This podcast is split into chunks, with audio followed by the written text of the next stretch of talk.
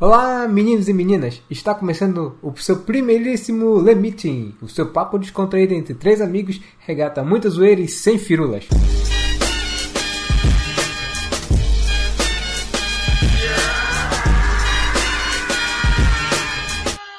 Uau! E este que vos fala é o Sami Fry, o vulgo Tueiro, e eu está aqui comigo Leonardo Bastos.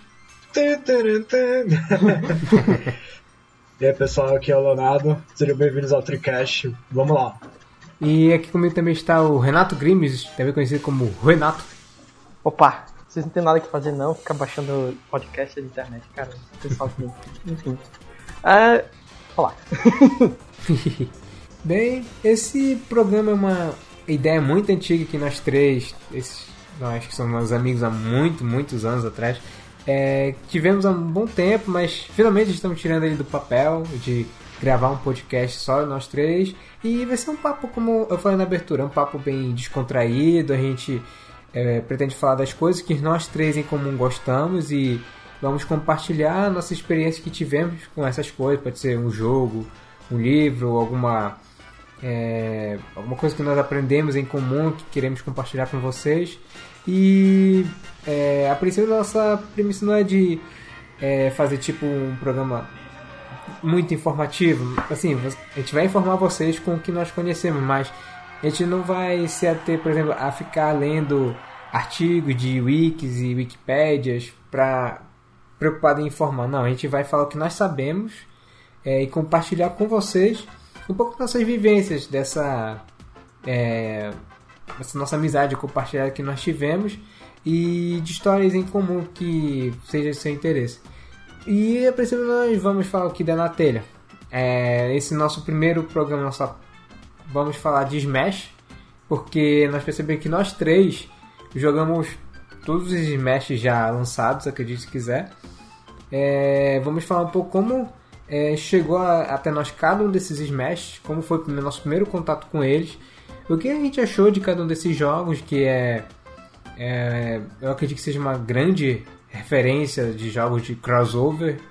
É, há toda aquela discussão se ele é um jogo de luta ou não, mas é um jogo que une várias séries, tanto da Nintendo como convidados especiais, e que sempre é uma alegria pra gente poder jogar esses jogos. Então, mas antes de a gente começar a falar propriamente isso, a gente, é melhor a gente se apresentar para vocês, falar quem são esses três malucos que talvez nunca tenha ouvido falar. Bem, começando por mim, que estou apresentando esse programa. Como eu falei na abertura, meu nome é Samir Fraia. Eu sou conhecido como Tueiro, eu vim. Eu sou do, um membro do site do Zelda.com.br, o Hyrule Legends, onde eu também sou tradutor e quando dá na telha, eu sou um artista, eu faço algumas artes quando a inspiração bate a porta. E também sou um pesquisador de voltar na área de artes visuais.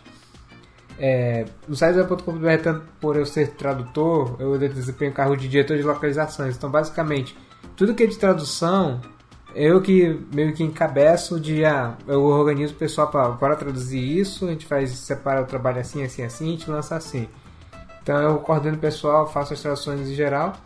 Mas, sinceramente, no site eu tô sendo papo toda obra. Eu tô. Eu faço parte lá também do nosso podcast lá, que é o Papo de Milk Bar, que é um. É o nosso podcast focado em Zelda. Até agora nós temos mais de 30 programas focados em Zelda.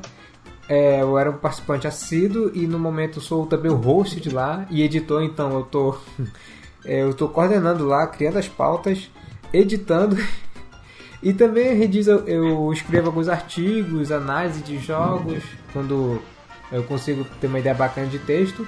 E também estou noticiando algumas notícias enquanto nossos é, news editors estão ocupados com a sua vida de pesquisadores em mestrado. Eu que estou sendo o papato da obra do site. Mas bem, eu já falei demais de mim, vamos falar dos nossos outros dois colegas aqui. É, quem quer começar agora? Só um detalhe antes de começar. Hum. Isso de tudo que tu falaste é só atividade de diretor de localização do Hyrule Legends. Só pra te ah, ver. tudo isso, eu vou editar, vou fazer É, pra não dizer que é uma. que também é youtuber, podcaster, uma celebridade, né? É. É, não, eu não digo isso, mas olha, eu, eu vou falar o seguinte, eu já falo uma coisa desde já. Um dia eu estar coordenando seu host desse programa e você também participando do nosso podcast do Pau de Mico Balado, o Zelda, é, você, é, tudo isso é culpa do Léo, que me apresentou os podcasts porque ele ouvia muito, me apresentou vários podcasts que eu ouvi e eu, eu criei gosto pela coisa de sempre estar ouvindo podcast quando eu tô ou lavando a louça, ou dirigindo o carro, ou me preparando para dormir que eu tô escovando o dente. Eu sempre tô ouvindo algum podcast e é culpa dele que eu tô nessa agora. por mais curiosidade, hoje em dia já não. Já tô menos assíduo dos podcasts por motivos de ofício. Ah, pois é, agora então falei você, quais são o seu ofício, o que tu faz na vida, o pessoal se interar. Ah, bom, acho que pode ser, pode ser o, o Renato aí começando, já que ele é o nosso mais recente pesquisador. Recente? bom, uh, eu sou o Renato Grins, eu sou um dos quase mestres do, da Universidade do Estado de Santa Catarina e eu, eu me especializo em desenvolver jogos, mais especificamente a parte de software deles. Uh, também gosto de interação humano-computador e esse papo de podcast aí, meu amigo, né? pode ter certeza que é só papo. só vai ser papo, não, é, não vai querer aprender nada, é a gente conversando. Então. A grande novidade na área de interação humano-computador são as robôs chinesas. Ah, mas com certeza. Com... é uma das metas da robótica. uma das metas, aquelas metas. Hum, essas metas, meu amigo. O cara não tem o que fazer, né? A gente ficava pensando, o que a gente pode fazer? A gente pode destruir o mundo? Pode, por quê? Por nada, cara, bora destruir. É, Ásia, Japão, não, não, tem, não tem nenhuma outra justificativa a não ser ser Japão. Daqui a pouco tem robô em casa de limpeza? Não é só pra limpeza, meu amigo é pra lavar louça. tá, é, acho que é, é, é, isso aí, eu, né? Bom, é, não tenho um currículo tão grande assim também quanto o Sami, como uma celebridade na, nas internet. Ah, cara. Mas já vago aqui já tem um pouco mais de alguns anos. E na verdade eu conheço até o Sami há mais tempo que o, o Renato, mas a gente sempre teve uma vida gamer raiz. que games não tinha que... todas essas facilidades de hoje em dia. Então, saudades é, nossa querida Zell Games, que era uma locadora. Hum, ah, alugava duas fitas no final de semana e desenvolvia na segunda pagando apenas o preço de uma. Hum. E hoje em dia eu tô trabalhando como pesquisador, né? Já, já que vai entrar no, no trio aí de, dos desocupados. mas sempre na engenharia das coisas. Acho que é basicamente isso aí. Ah, complementando a área de pesquisadores, é, eu ainda estou buscando um mestrado, esses dois já estão nos seus finalmente de seus mestrados. Eu estou buscando ainda o meu, mas eu tenho, para compensar, eu tenho dois bacharelados. Eu tenho bacharelado em letras, com uma especialização em tradução, então é focado em estudos voltado para a tradução em geral. Eu digo que me ajudou bastante a abrir minhas perspectivas para a tradução na área do ofício. E recentemente eu consegui também meu bacharelado em artes visuais que eu estava fazendo lá na UFPA. Finalmente. E também eu me percebeu que me fez perceber que eu gosto muito mais assim desenhar é uma coisa que eu faço por hobby que é uma coisa que eu faço eu tô realmente criativamente para fazer mas eu, assim, eu não sou fera de desenho nem nada. Mas uma coisa que eu gosto academicamente falando de voltar da arte é pesquisar arte. Eu gosto muito de pesquisar os poronde das artes principalmente arte digital que é um dos meus é, enfoques. É, e eu tô buscando um mestrado em alguma dessas duas áreas. Eu, o que puder para mim, para poder é, agregar academicamente para essas duas áreas, eu vou fazer com muito gosto. E o Léo falou realmente, é, o Léo é um amigo meu de infância, dos meus primeiros amigos que eu tive lá no nosso colégio. E como ele comentou, uma coisa que fez a gente ter é, um, um, gosto em comum, que fez a gente sempre se conversar durante as, antes das aulas, era jogos. A gente fala muito principalmente de Zelda. Então, é graças. E não só isso, mas eu tornei amigo do Renato graças a um, uma arte de Kingdom Hearts que eu colei no meu caderno no ensino médio, que chamou a atenção dele, veio para conversar comigo e estamos até hoje conversando. Estamos até hoje conversando, né?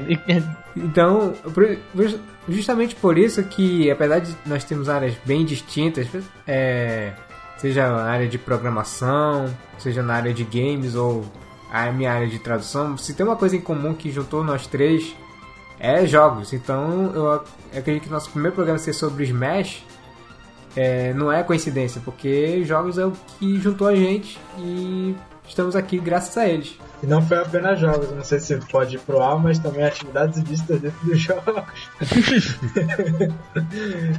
não, brincando, aqui na época de, do Nintendo Wii que nós conseguimos alguns jogos novos aí. Jogos meios que nós não, não incentivamos.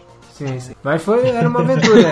quando a gente descobria essa comunidade de desbloqueios em geral, a gente descobria como eram feitas as coisas e a gente ia conversando como era o procedimento, às vezes a gente testava. Não, mas aqui não foi era... nada mais do que a aplicação de um conhecimento, de um tutorial que a gente viu na internet. A gente não quis hackear o jogo, a gente queria saber como é que eles faziam isso. Como é que eles aplicavam aquelas ferramentas? Lembrando que foi o Renato que entendeu todas as ferramentas, já que ele que é o cara da, das computarias. É, o cara me apresenta as ferramentas, aí eu quando eu fui usar, já tava sabendo em pouco tempo mais do que o, os dois. Quase, quase construindo um, tava quase um Nintendo Wii novo. Mas é, esses papos que a gente vem a falar de essas histórias de até de, de extravamento que nós tomamos conhecimento ou conversa que nós tivemos relacionado até outros jogos, isso a gente fala por algum outro programa, mas vamos falar aqui desse joguinho, o Super Smash Bros, que é um jogo originalmente da Nintendo e quem encabeça todos os jogos até hoje é o Masahiro Sakurai, o criador do Kirby, que a gente não esperaria que uma, um conceito tão inusitado, que era basicamente um jogo de sumo com golpes é, exagerados, onde a premissa, a premissa básica de todos os jogos é você empurrar o personagem com golpes para fazer ele cair fora de uma fase. Que deu tão certo que até hoje temos já vamos na premissa do quinto jogo lançar.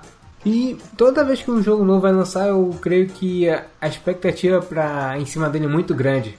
Não só minha, mas acho que a comunidade geral que gosta de jogos da Nintendo fica zarolha para ver o que, que eles vão trazer. Ah, com certeza, né? O, o Smash foi quase um dos jogos da época, jogos revolucionários da época, eu acho, pro Nintendo 64 principalmente junto, junto do, de outros, né? Então, quem imaginaria que você ia pegar personagens como Mario, é, Link e, sei lá, Salmos e você batalhar com eles, né? Uma coisa que eu li há muito tempo atrás, que eu até concordo, que eu acho que é o sonho de toda criança, é ver personagens de séries diferentes se encontrarem, seja para ou fazer uma coisa em comum ou trocar só papos, lutar entre si já que toda é, porque o conceito original do jogo não envolvia usar personagens da Nintendo. Foi veio da própria diretoria da Nintendo sugeriu que usassem é, as, as IPs delas as propriedades intelectuais delas já que aí não tem rolo.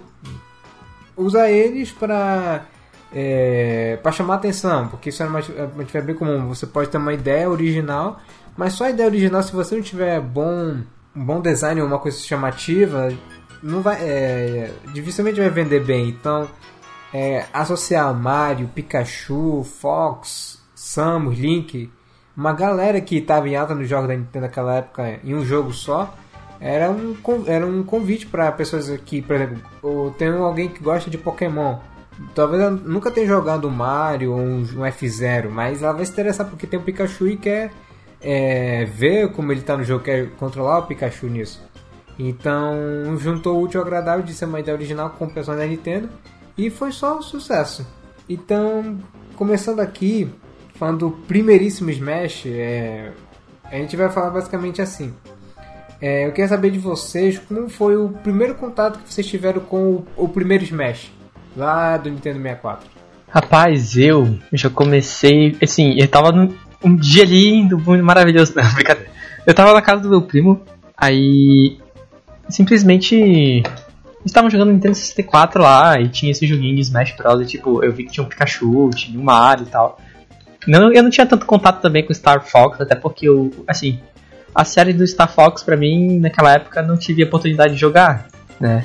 Então, quando daí eu comecei a jogar também junto com eles e daí comecei a entender como que funcionava. Só que era uma pena que eu não conseguia alugar, só tinha um jogo na locadora.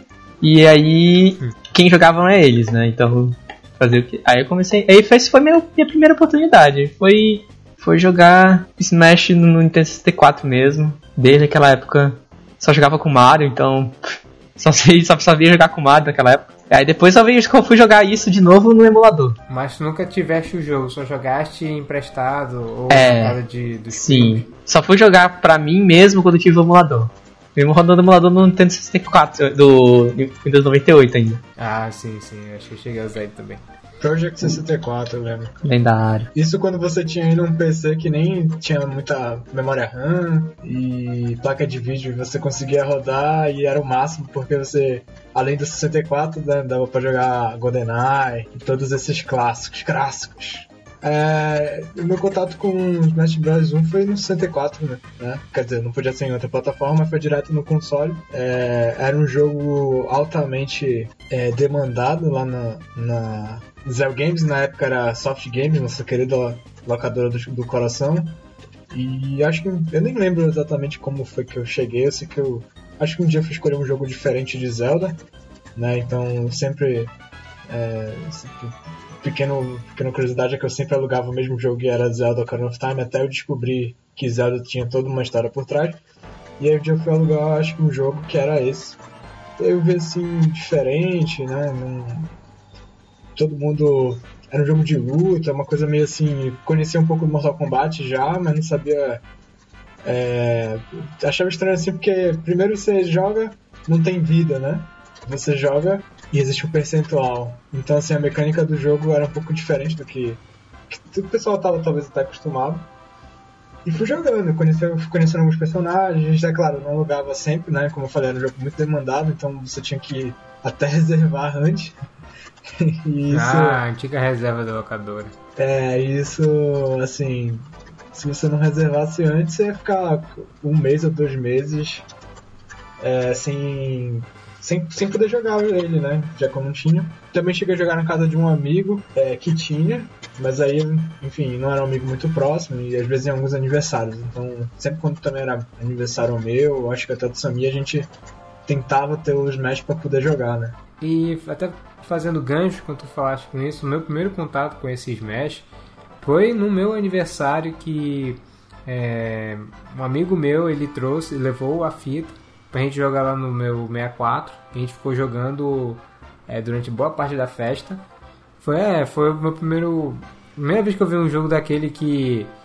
Instantaneamente eu achei ele muito divertido a premissa de poder controlar vários personagens distintos. A maioria eu realmente não conhecia ou olhava por alto, me parecia ser familiar, mas eu não posso dizer que eu conhecia ferrenhamente. Só bons anos depois que eu tive contato com Star Fox, eu já tinha algum contato com a série Zelda, que eu já tinha jogado alguns. É, o Mario 64, que foi meu primeiro jogo de 64, então obviamente eu conheci o Mario e o Luigi. É, o Pikachu também, eu já tinha conhecimento, porque eu era, era alta da febre do Pokémon também nessa época.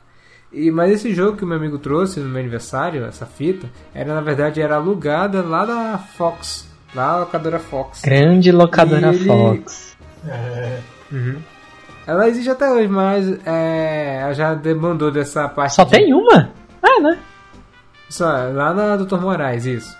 Eu lembro, ela, ela, ela, era espalhada por vários cantos. Tinha uma. Sim. Lá no Líder, no Magazine Líder, lá da Doca, tinha um em vários shoppings separados do. Se você não mora em Belém, provavelmente você não vai saber onde é, mas o importante é que era uma locadora famosa. Sim, me engano, o, o meu amigo ele tinha alugado da locadora da João Balbi, porque era perto da casa dele.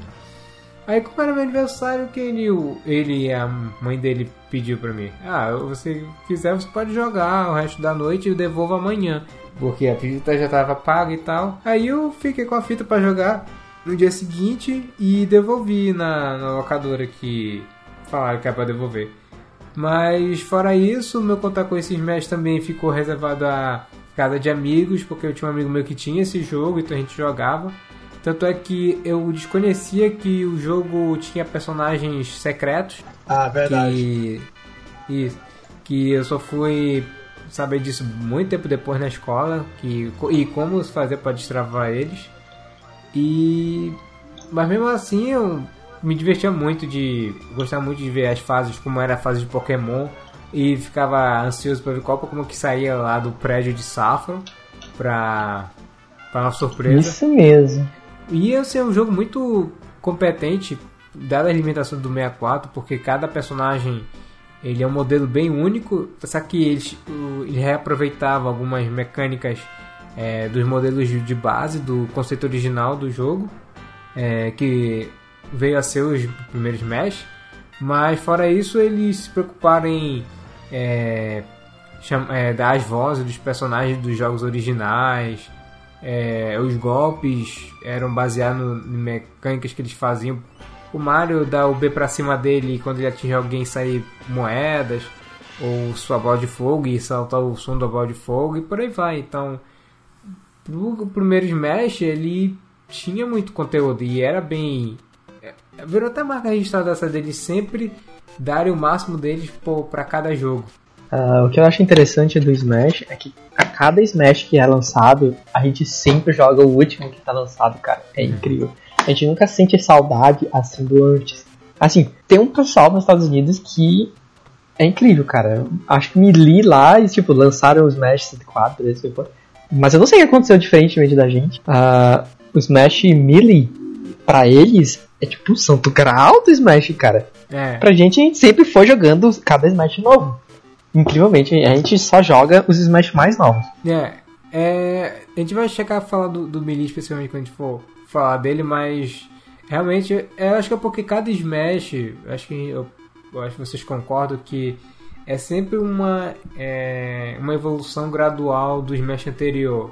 Por exemplo, pra mim não é tão interessante eu jogar o Brawl podendo jogar o, o Smash Bros. do Wii U ou do 3DS, porque em termos de conteúdo ele é mais abrangente. Obviamente que é a única coisa que ele é, fica devendo em relação ao Brawl é um modo single player bacanudo, como era o Subspace Emissary. E isso realmente o Brown ainda tira de letra. Mas fora isso, assim, em termos de cuidar com os personagens, a variedade de modos e o cuidado que eles têm de é, tornar personagem, cada personagem com um golpe que remete ao seu jogo original, seja os troféus também, todas as informações que tem nos troféus, é sempre é cada vez mais e mais, ainda mais no último Smash que a gente vai comentar daqui a pouco, é, no final desse programa. É, essa ideia do. Essa ideia do, do dos personagens meio que.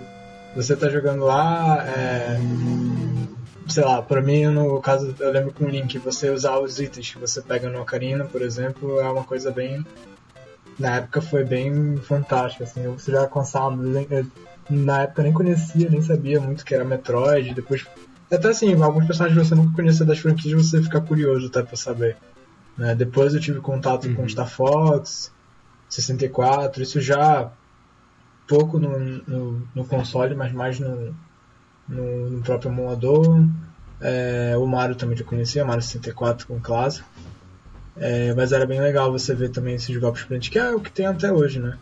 E sobre o que o Renato falou talvez do, do, da questão que a gente não sente saudade, de fato a gente sempre tá até esperando o próximo Smash, ver como vai ser, na expectativa de sempre juntar todo mundo, né? E trazer coisas novas. Sim. É, e acho que talvez, não sei, não conheço muito a comunidade, mas sempre quando eu vejo é, esses pessoal, essas pessoas que jogam é, o Melee, como o Renato falou nos Estados Unidos, mas sempre o pessoal parece que explora sempre o máximo do jogo e é sempre aquela galera mais hardcore, então que vai fazer speedrun, é, vai tentar fazer alguns bugs, explorar alguns glitches do jogo, então não sei se é só no Melee, né? Talvez no Melee tenha. Não sei, eu não desconheço. Talvez estivesse oferecendo mais coisas, tem mais, coisas mais propícias para isso do que os, do que os, os Smash Bros. mais recentes. Eu acho que o Melee também, enfim, a gente pode falar, a gente vai falar depois. Trouxe também outras novidades, assim, comparado de 64, né? Depois de um. Acho que até um longo tempo. O primeiro Smash saiu em 99 e o Melee saiu em 2001 e ele foi título de lançamento do GameCube. É, talvez esse impacto assim, o Brawl já não foi tanto com, com o Wii, mas talvez esse, esse grande impacto também fez com que, que ficasse bastante. Né, é, que fincasse mais com os games, né? Depois, por exemplo, o Wii saiu só em 2006, 2007, e o Brawl saiu acho que em 2007 ou em 2008, não foi? Então, assim, a distância, eu digo assim, a distância do. fez com que o pessoal jogasse muito mais o Melee do que o.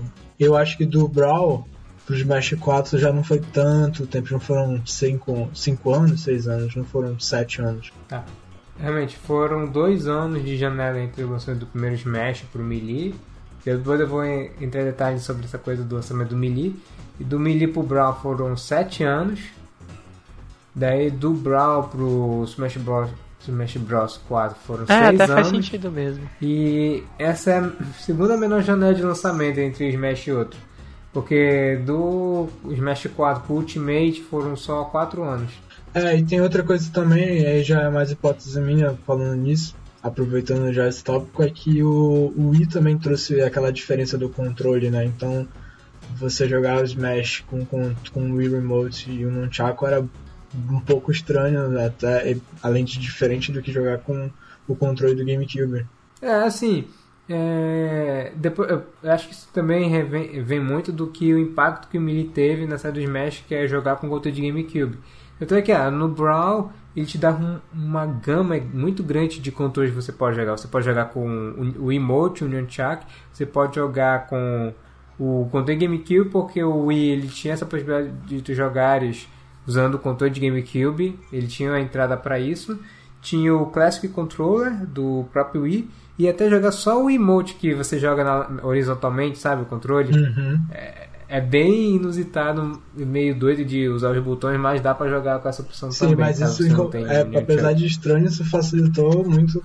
A gente já fez, já jogou assim, de que fosse um pouco estranho, mas é, facilitava o multiplayer, né? Que é, o, é uma das coisas principais do Smash. É, te dava mais variedade de controles, dava pra é, duas pessoas jogarem com o emote, se ela não tivesse mais controle, pegava o, um controle de GameCube que ela supostamente teria ainda e juntar fe- fechar quatro e tal. É, mas é como o próprio Renato falou desse- do impacto do Melee, é, no Smash Bros 4, a versão do Wii U, é, eles tiveram que lançar um dispositivo para permitir você usar o controle de GameCube no Wii U, usando a entrada USB dele com um adaptador, sabe? Uhum, entendi. Que, e, bom, eles fizeram isso especificamente para quem tem o controle de GameCube ou que alguém quisesse jogar com o controle de GameCube, porque sinceramente, apesar do controle lá do Wiimote o Nunchuck ser bem meio esquisito, mas o controle do Wii U, que é o já mais padronizado, e ainda mais o Pro Controller, é uma maravilha para jogar. Então, é, eu não senti assim, tanta ânsia para jogar com o controle de GameCube no Smash 4, porque o próprio controle do Wii U já é muito bom para isso, na minha opinião. Ah, sim, mas então, mas aí o controle do Wii U já remete um pouco ao controle do GameCube, não aquele, aquele controle É. mais disperso, vamos dizer assim, entre aspas, É, que era ele é do, mais padronizado do em- Wii. Isso, isso, isso. E de novamente no Smash Bros Ultimate vai te dar a opção de tu jogar com o controle de GameCube no, ao mesmo molde no Wii U. Então, o controle de GameCube ainda tá aí até hoje. Esquadra lá, vambora!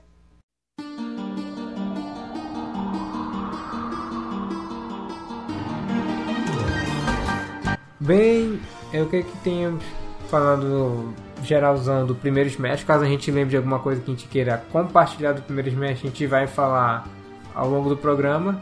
Mas agora vamos focar no lançamento do Melee. Vamos falar do Melee especificamente que é, ele foi um marco no, sim- e realmente foi até um milagre ele ter saído porque como eu falei, ele foi um título de lançamento do, Mi- é, do GameCube. Então, quando chegaram pra, a, com a proposta de fazerem ele ser um jogo de, de lançamento, ou seja, é o que vai.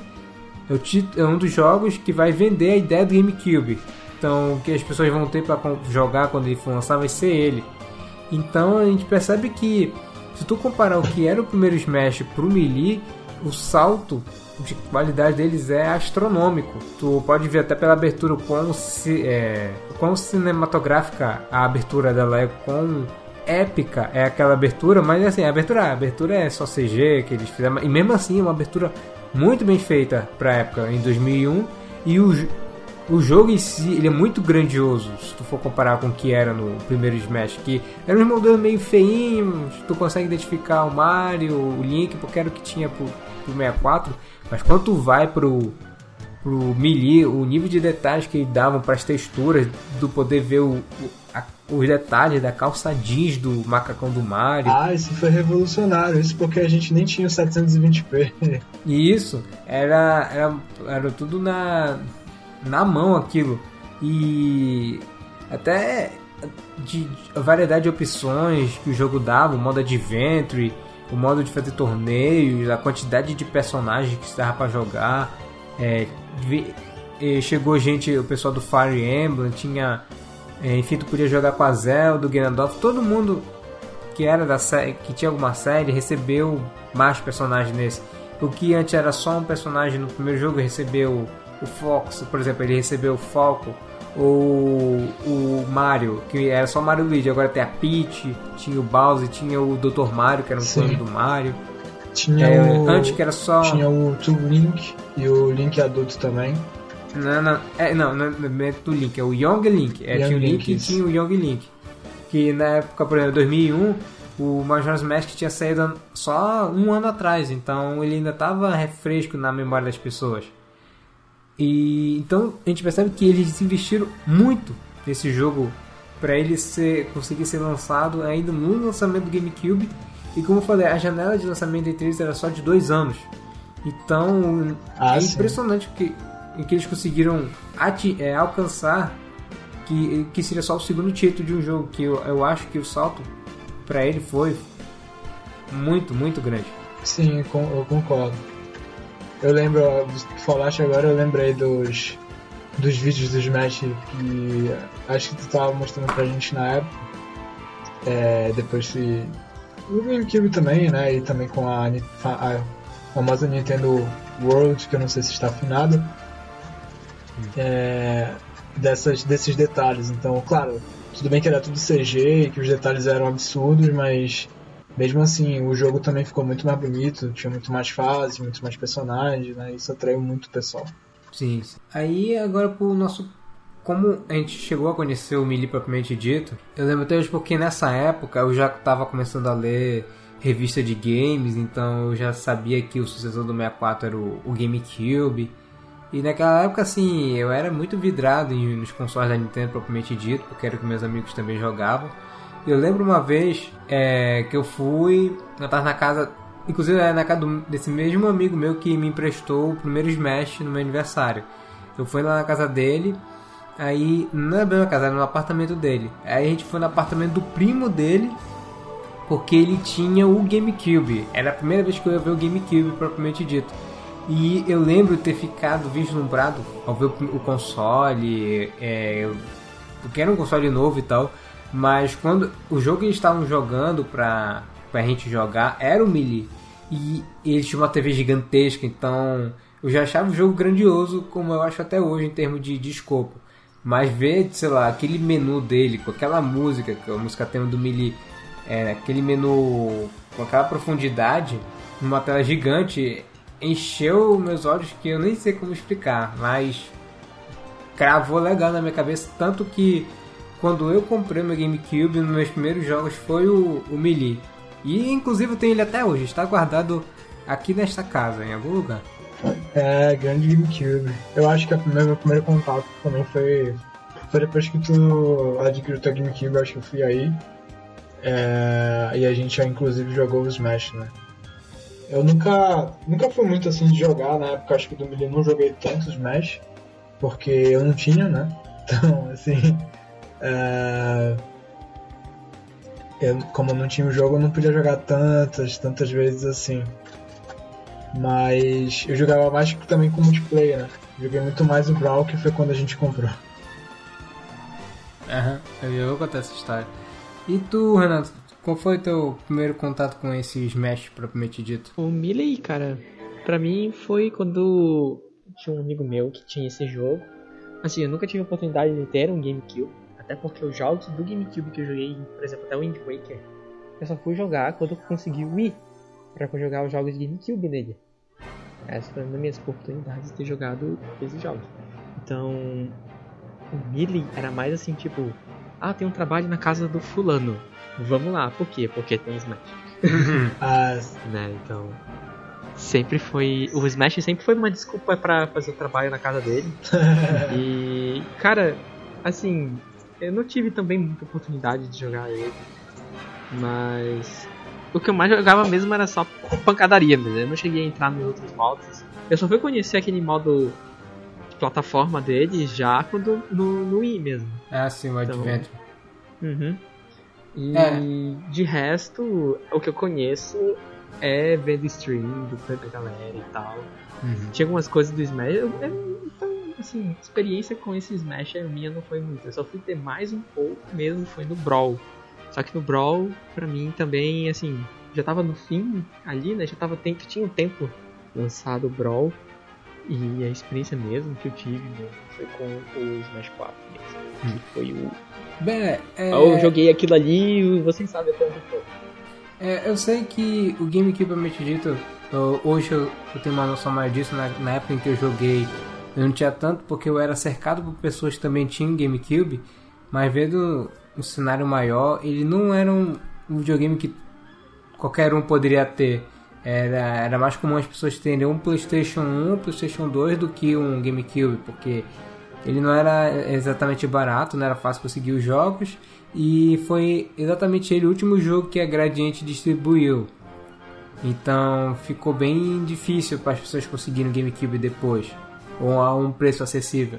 Mas realmente esse modo Adventure Mode ele era um modo é muito interessante porque é um modo de plataforma com onde cada fase é tematizado dos jogos que o, que das séries que compõem o rol de personagens deles. É, e era muito bem feito, era bem bacana. Era bacana também destravar os personagens, porque eram muitos personagens para se destravar. E era, alguns eram bem difíceis, porque eles exigiam uma quantidade de lutas muito elevada. Era até um exagero. Acho que. Não sei se. Acho que era o Mr. Game Watch que era preciso fazer mil lutas para liberar ele, ou uma quantidade de horas ah, bem eu lembro disso. Ah, eu lembrei agora. elevada. É. Sim, sim, era bem maluco. Mas agora comentando um, um ponto que o Renato falou que essa fama que o Melee adquiriu, principalmente em torneios ou no cenário competitivo de jogos de luta, é, se dê porque ele é um jogo extremamente veloz, ele é um jogo absurdamente rápido. Então essa frenesi de combate e algum, como alguns personagens eles se comportam em uma luta, é, acabou criando esse cenário competitivo de jogos de Smash no Melee que reverbera até hoje. Até hoje a galera joga Melee é, e inclusive há, ocorre uma cisão entre os fãs e que é a gente que prefere os jogos mais recentes, mas tem aquela galera que continua firme com o Melee até hoje. E tem até uma galera mais tóxica que fala que os, os jogos mais recentes nunca chegarão aos pés do Melee e que às vezes menospreza o trabalho dos caras, que eu também acho que já não é bem por aí. Se o cara gosta de jogar o Melee, ele pode gostar o quanto ele quiser, mas não vamos desmerecer o trabalho que os caras estão fazendo até hoje de tornar o jogo ao mesmo tempo acessível para quem quer só uma diversão, assim, é um jogo família, um jogo de festa. É, vou juntar uma galera aqui, bora jogar um Smash da vida. Ou e, e conciliar com o pessoal do competitivo, já que eles se preocupam em balanceamento dos personagens, eles financiam os torneios com os jogos recentes e e ver como assim bem trabalhado tá os últimos Smash, mas realmente o Melee acho que foi o que é, nasceu essa comunidade competitiva que reverbera até nos jogos atuais, digamos assim. É, mas isso eu acho que sempre vai ter para alguns jogos assim mais competitivos, por exemplo. É, eu acho que teve uma crítica parecida quando, quando Mortal Kombat voltou, no Mortal Kombat 9, né? E se você pensar alguns Mortal Kombat antigos, teve muita gente que, claro, te, eu não vou estender o assunto no Mortal Kombat, mas percebi assim que tem uma época do Mortal Kombat que, na época do PlayStation 2, deu uma caída, digamos assim. Só quem era mais fã mesmo que acompanhava o jogo. Mas eu só vi o Mortal Kombat ressurgir, o pessoal falando muito bem no 10, por exemplo. Porque Mortal Kombat 3, aquele do Super Nintendo, eu acho que até na época do, do Trilode, né? Eu acho que era, era uma outra pegada. Então Mortal Kombat 3 Ultimate era um jogo muito mais rápido, né? Pelo menos pra mim, que nunca soube jogar muito Mortal Kombat. Mas os outros Mortal Kombat já em 3D, Mortal Kombat 4, já não tinha tanta essa velocidade.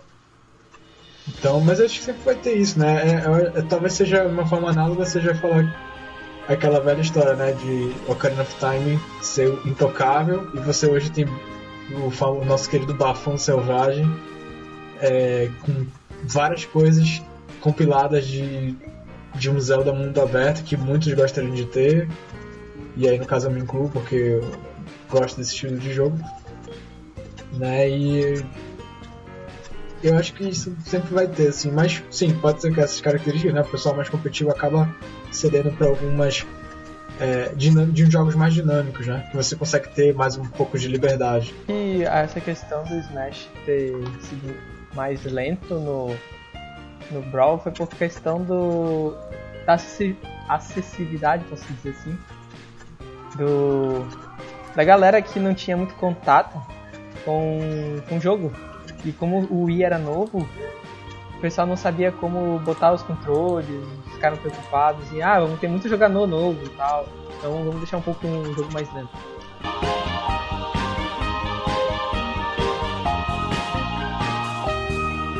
Esquadra lá, vambora!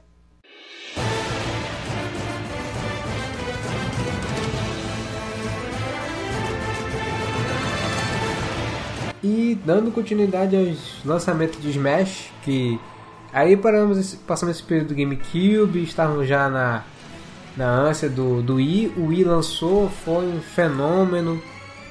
É, muita gente falava do Wii, das possibilidades de jogar com ele com o seu sensor de movimento. Até que, enfim, do Smash Bros. Brawl, acho que eu, eu, começaram a surgir as notícias dele é, já em meados de 2007, mais ou menos. Mas eu só fui ter. É, só fui saber, eu lembro bem dessa, dessa hora, quando eu soube do anúncio do, do Brawl, do vídeo de anúncio dele, eu tava no meu curso de informática, perto de casa, usando o computador. Na época eu era um leitor assíduo do site da Wii Brasil. eu não, nunca tava muito acompanhando essas informações, porque eu acho que nessa época eu já tinha parado de consumir a Nintendo World. Não, mas só que. Mas eu e tu, a gente era usuário assíduo da Wii Brasil, a gente participava até do fórum desse site. Ah, sim. E eu, gost... eu gostava muito daquele site como ele era, porque ele era muito diferente dos outros sites que eu acessava, ele tinha um viés mais é, moderno e tal. E foi lá que eu vi a notícia do trailer de anúncio do Brawl. E esse trailer é sensacional, porque ele mostra os personagens correndo na forma deles do melee, aí passa um filtro ah, que ele entra na forma de do Brawl, que até o Link, ele deixa de ser o Link do Ocarina e vira o Link do Torch Princess. E é, é, começa que é tudo muito bonito, que é o que ele vai mostrar nesse trailer de anúncio, mostra o Nintendogs e finalmente mostra a no Smash, que era um golpe ultra super é, estonteante de se ver de cada personagem. Cada personagem tinha um golpe é, único, que era um golpe ultra poderoso. Já mostrava acho que uns quatro personagens novos. Tinha o Meta Knight, o Peach, a Zero Suit Samus e o Wario. Isso, quatro personagens novos. E, de novo, pra mim também foi um... Um, um salto muito, muito elevado do que era também o Melee. Porque acho que era o, o Smash que também mais se aproximava do que era ter um jogo perto do que é um, uma qualidade mais em HD do que era o Melee. Sim, sim. Que na verdade ainda era. Ainda, a gente nem tinha o.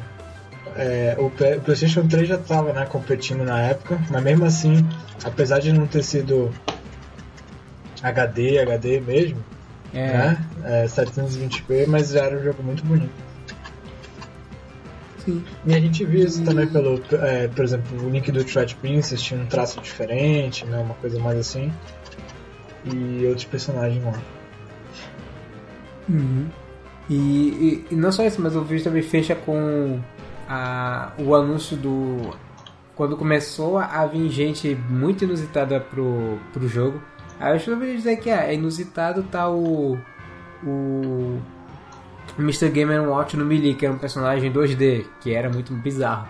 Mas o fato de eles trouxerem o Snake ah, pro Brawl. Isso é verdade. Porque A única Verdade. justificativa Vira que ele bem tinha é uma, que. uma musiquinha de Metal Gear agora. Assim. O Snake. É. Ah, o, o exclamação. É, no Kodak, é, conversando com o Campbell, que ele tava no, no campo de batalha, vendo, analisando o inimigo. E, e é bacana, porque tinha lançado alguns Metal Gear no- nos primeiros anos da Nintendo, é, mas tinha o, o Twin Snakes pro GameCube, que era um remake do primeiro jogo Sim. lançado no PlayStation, então tinha justificativa para ter um Snake no jogo. Que, e foi uma edição ao mesmo tempo inusitada, muito, muito bacana, que só foi, é, só foi um pouco putado uma, a um- em 2007 mesmo, é, com o anúncio do Sonic. Finalmente Mario e Sonic poderiam se enfrentar em um jogo. Assim, o pessoal tá- tava muito bacana, ah, Mario e Sonic no- nos Jogos Olímpicos, que bacana, os dois juntos no jogo só, que é um momento único na história dos videogames. É, esse anúncio do Sonic foi, foi bem forte. Foi, o pessoal achava que era 1 de abril, porque foi na véspera do 1 de abril que soltaram o trailer dele, mas não, era verdade. E daí não sai mais, porque desde então a Nintendo e a Sega se- mantêm um- uma relação muito Sega. próxima de muito próxima de, é, de mercado dentro do jogo. O Sonic é uma figura presente nos consoles da Nintendo a ponto de praticamente todo o Smash, desde o Brawl até agora, o Sonic tá, tá lá. É o é um convidado de honra, sempre tá presente. Mas, e era muito bacana controlar o Sonic no, no Brawl também. É, era diferente, né? Um pouco assim. Eu não sei se eu acho que o É. Sonic não vingou tanto, por exemplo, quanto. Cl- Claro, veio outros personagens também, né? Veio o Wolf, o Snake, assim, o- Sonic eu acho que. Eu não sei também se nessa época, como começou a ter muitos personagens, fora os de sempre, né? Nem todo mundo usava bastante assim. Eu, eu acho que eu posso até estar falando mais por mim, mas. Por exemplo, eu nunca joguei muito com o Sonic, apesar de ser legal. Gostei muito, o ultimate dele com o Super Sonic era muito legal. E aí você vê o Super Sonic e, tipo, controlar o Super Sonic, isso era bem. Isso era bem interessante. Volta aquela ideia de novo, né? De você controlar o personagem e usar os poderes dele, assim, no jogo. Mas também foi justamente nesse período do. Assim, antes do jogo sair, eu, eu ficava vidrado no- no- nas notícias, eu acessava direto o site do Smash Dojo, que eles davam aos poucos algumas informações do jogo, falavam o que, que era o Subspace Emissary, que era o modo. Efetivamente era um modo história Sim. que unia toda essa galera e era uma história muito bacana, era bem envolvente, tinha caminhos alternativos que você podia seguir, era muito, era tudo, tudo era muito mais chamativo que o Milho tava num hype muito grande para esse jogo. Tanto que eu até cheguei a ter uns contatos com o pessoal de, de Smash da cidade e quando o jogo é, lançou por essas bandas, é, chegaram num lote. é, eu tinha conhecido que estava vendendo essas versões, ah, o jogo, essa versão do Brawl. E lembro que eu e tu a gente estava muito assíduo nesse jogo. E como era uma coisa muito de supetão, eu lembro de hoje até hoje isso, que eu fui na casa do cara e ele não tinha me dado uma confirmação se tu queria que eu comprasse o jogo pra ti ou não. Ah, eu lembro eu disso. Eu tomei a iniciativa, eu comprei duas cópias, uma pra mim e uma pra ti, pra, naquela noite, eu no dia seguinte, e tu ficaste sem palavras por dois motivos. Uma, não só pelo jogo, mas segunda porque tu ainda não tinha fechado comigo e tu fica. Foi, é, eu E- ia confirmar ainda. E aí você já tinha Uhum. comprado. que eu não ia comprar, né? meu pai quer pagar, né? Obviamente. Isso. É, o que eu o citou depois é que ele gradativamente foi me pagando aos poucos como quem paga aluguel. Foi tipo isso. A parcela. Foi pagando parcelado pra mim a versão dele. Mas, é, mas pessoas, fica a lição, nunca é, compre nada para amigos sem a confirmação verbal dela, pra não, pra não ficar com mulher que fica numa saia justa pra me pagar depois. Mas foi bom, valeu a pena ter comprado, assim, eu acho que. Né? Eu, Eu lembro até hoje que quando. eu, eu acho que, pelo menos pra mim, foi na época que eu comecei a, a ter meus próprios jogos. Então, eu lembro que quando eu comprei meu Wii, eu comprei o. Quer dizer, não foi com o meu próprio dinheiro, mas comecei a comprar os jogos e eu acho que começou a ficar bem mais acessível. Então, o meu Wii eu comprei com Twilight Princess. Então, assim, foi um jogo que eu joguei muito. Eu lembro até, eu acho que foi até. é, foi destino, porque depois que eu, eu saí pra comprar. Comprar desse cara as duas cópias do, do Brawl. Naquela noite, meus pais, eu não sei porque minha irmã estava em casa, mas meus pais iam sair para alguma é, alguma apresentação, algum festival. Mas a casa, a, a TV da sala onde estava o I ficou liberada. Eu liguei, eu joguei, coloquei o Smash para rodar e joguei um pouquinho nele, adoidadamente. Mas foi muito bom aquela, aquela noite, foi inesquecível. Mas eu acho que foi justamente no Smash que a gente começou a, no Brawl que a gente começou a jogar Smash com mais frequência, a gente chegou acho que às vezes até jogar online. Mas toda vez que a gente se encontrava na casa de um do outro, a gente estava jogando um pouco de Smash. E a gente começou até a, a criar os nossos os nossos personagens principais, os chamados nossos mains. Ah, eu sim. sempre jogava.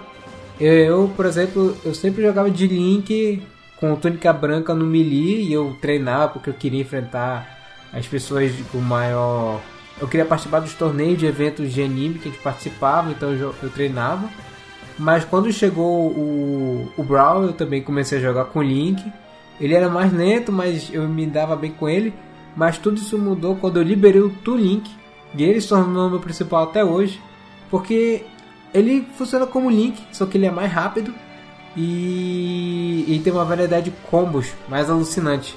Então só que ele não tira dano, ele não causa dano tanto quanto o Link normal. Mas a velocidade dele compensa isso. Aí eu consigo fazer combos mais rápidos e jogar itens mais rápido. É por isso que até hoje eu uso o Toon-Link como com a skin de Dark Toon-Link é, como o meu principal no Smash. É, eu- assim, eu acho que eu tentei treinar mais. Eu sempre joguei muito com o Link normal na época, né? Eu joguei também com o Prince.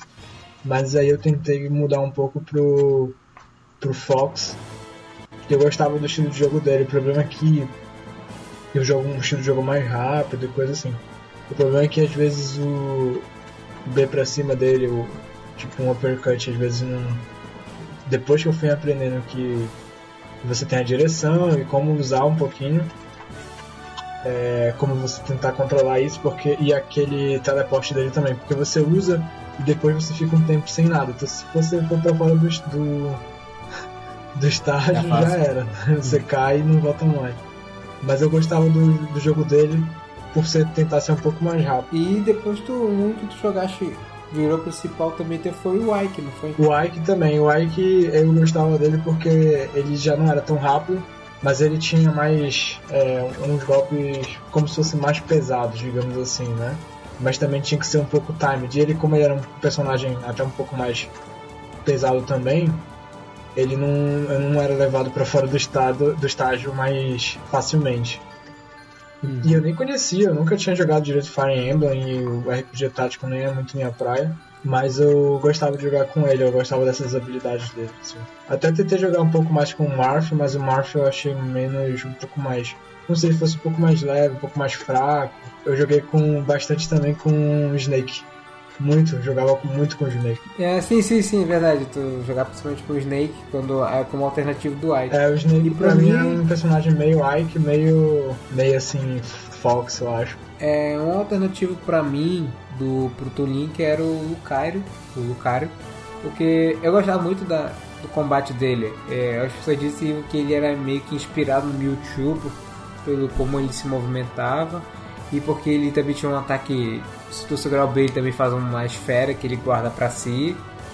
E mas fora isso eu gosto muito do combate dele ser corpo a corpo com aura. E ele tinha aquela mecânica curiosa de que quanto maior a porcentagem de dano dele, mais fortes os golpes dele ficam.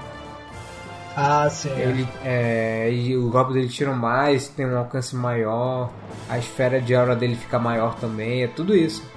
E é mecânica curiosa de quanto mais ele, ele tá no combate, é, mais é perigoso ele fica. E tu, Renato, tem um. já- nessa período que tu chegou a jogar o Brawl, tu já tinha um personagem que tu jogava é, como principal? Eu comecei a jogar mais com o Pete. Porque um era. levava muito. E também era mais fácil de jogar pra mim, que tinha bastante combo rápido e tal. E daí E eu era. E tipo, eu joguei e nem sabia da história. Só joguei porque. Achei, achei legal jogar com ele. É, minha irmã era uma. Ela, durante quando jogava o aqui em casa, ela também dominou bastante jogar com o Pete. apesar de que ela usava umas táticas bem é bem covarde de usar o B pro lado dele que ele ficava girando aquele o arco dele, sabe? Que até refletia tiros. Pois é, era muito sacana de abusar dessa tática, mas ele é, eu gosto muito da variedade de golpes dele, porque ele não fica só no arco e flecha, ele faz o arco virar é, duas espadas e faz golpes giratórios, é bem, bem maluco. Tentei jogar uma época com o Pitaman, o Pitaman mas assim, eu, eu já conheci um pouco, mas não era muito meu estilo assim no final, não foi tanto assim. O Brawl, assim, foi um pouco mais marcante, foi o primeiro Smash que eu tive e consegui explorar um pouco mais, então eu tenho até mais, mais lembranças. É, pra mim também tem muita coisa vívida do, do Brawl, porque acho que foi um período muito forte de jogar Tine em geral, porque eu participei de. Eu tinha aquelas, aqueles torneios de garagem que alguns amigos meus faziam, que eu cheguei a participar. Eu jogava de muito, muito desse, do, do Brawl. É, e era acho que era um dos jogos que eu mais joguei no Wii, de deixar nele lá. Eu podia estar jogando, sei lá, direto o meu PlayStation 3 ou outro ou DS, mas mesmo tendo mais nada para jogar no Wii, o, o, disco do Brawl tava sempre lá dentro, porque era um jogo para toda hora, sabe? É, meu também, depois que eu tive o Brawl também. E isso mostra muito como o jogo ele ele também tinha outras muitos outros modos. Nós só focamos no Subspace Missionário, mas ele tinha outras coisas pra. Tinha aquele. Lembra do modo desafio? Sim. Que era quadradinhos que tu liberava algum item secreto, uma fase, uma música. Sim. E aquilo te instigava, tipo um, era uma área de, de conquistas. E aquilo que instigava o jogador a, por exemplo, fazer o modo clássico, o modo All-Star nas dificuldades mais elevadas para liberar um troféu ou alguma coisa secreta. É, essa questão dos aquele... troféus foi bem legal né, também. Esses, esses desafios esse... diferentes. E, e isso foi uma ideia que nasceu aí, foi perpetuado em outros jogos do Sakurai. Existe esse modo desafio no jogo do Kid Icarus do, do 3DS e voltou no Smash 4 e é esperar que ele venha de novo no Ultimate, mas é uma coisa que instiga o jogador a, a liberar novas coisas. Verdade. Eu acho que. Não, mas eu acho que essa ideia do Subspace Emissary, por exemplo, e o modo história traz uma. Tira só essa parte do jogo ser um. um um jogo de luta, entendeu? Dá uma, um contexto por que os personagens estão juntos, ou coisas assim. Achei isso bem é, legal. Eu é, ele, ele, ele explica aquele universo, por que personagens tão diferentes convivem entre si. Aí na história do Brawl você descobre que na verdade esses personagens não são exatamente os personagens, eles são troféus que ganham vida e são uma personificação do. Da Master Hand? Do. é, a Master Hand é o que é, é o. É o. É o a criança brincando desse universo.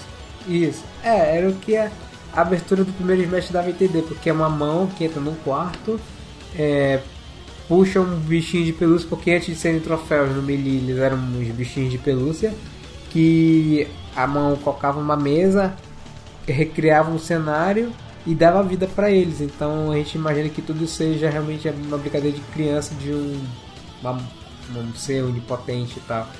Mas é bacana esse universo em que os, os personagens eles não morrem, eles quando tiram a vida dele, ele volta para forma de troféu. E e tem lá toda aquela aquela premissa de que os, os mundos estão sendo engolidos por um seres de outra dimensão. E, e, e uma, é, é, curioso que o modo Subspace Emissary ele, ele não tinha nenhuma fala. Tudo era entendido só nas ações que os personagens faziam. Eu acho que é meio pra unificar, porque tinha personagens lá que eles não falavam, enquanto outros que falavam. Então, para não ter essa discrepância, eles é, padronizaram para ninguém falar nada, deixar as ações de falarem para eles. Sim, mas então, essa, essa, esse contexto eu acho que é bem legal, assim, porque você não fica preso só ao, só a luta, né, do, do, um personagem com o outro, coisa assim. Então, uhum. acho que isso foi muito bem-vindo. Trouxe uma nova dinâmica pro jogo. Não sei, me lembrou muito assim, um jogo de Mortal Kombat no sentido de que você tem o modo história dentro deles também. Ou Injustice, por exemplo. Existe uma história entre os personagens. E dentro, dentro disso tudo criou-se criou várias teorias, né? Em relação ao que, que era Master Hand, o que, que era o mundo dos Smash, era o quarto de uma criança, e, e às vezes era o Sakurai, que tava, acho que, em depressão, uma coisa assim. ah, isso, isso ganha mais força no, no Smash 4, quando a Master Hand tinha uma outra forma, que no final ela liberava a Master Core, que era a energia que ficava dentro da luva. Uhum. Aí teorizavam que isso era um reflexo do, do trabalho de Sakurai no jogo e tal. Mas enfim, isso é pano pra teoria, então o pessoal fica teorizando à vontade. Pode ser só um, realmente um ser onipotente ou uma representação de alguma coisa.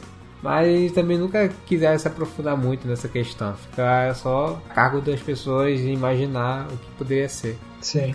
Tudo isso é quase teoria da conspiração. Uma última coisa que eu quero falar do Brawl de partir pro, pro Smash 4 é um easter egg, na verdade, que na verdade os Smash anteriores eles têm algumas referências, um easter eggs bem bacanas. Acho que no Melee já, já tinha isso de aparentemente o Fox ele podia contactar os, o pessoal do Star Fox, ele podia contactar a equipe dele quando estava em, em Cornélia, aí, chega as naves do do time dele, começa a conversar com ele, conversa fiada.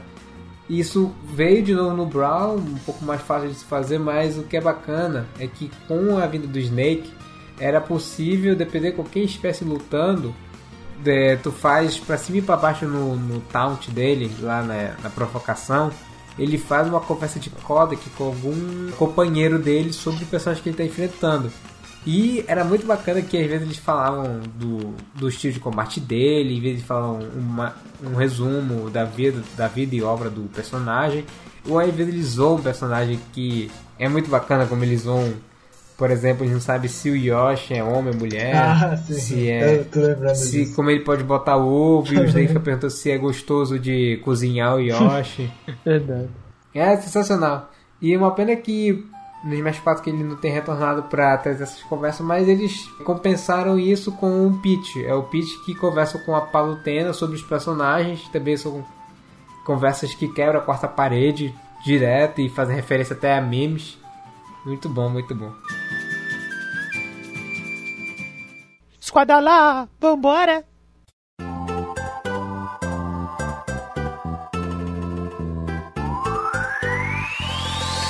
Mas, enfim, vamos agora para o Smash 4, que já foi uma janela um pouco menor em relação ao que foi o Melee pro Brawl, mas foi uma janela mesmo assim.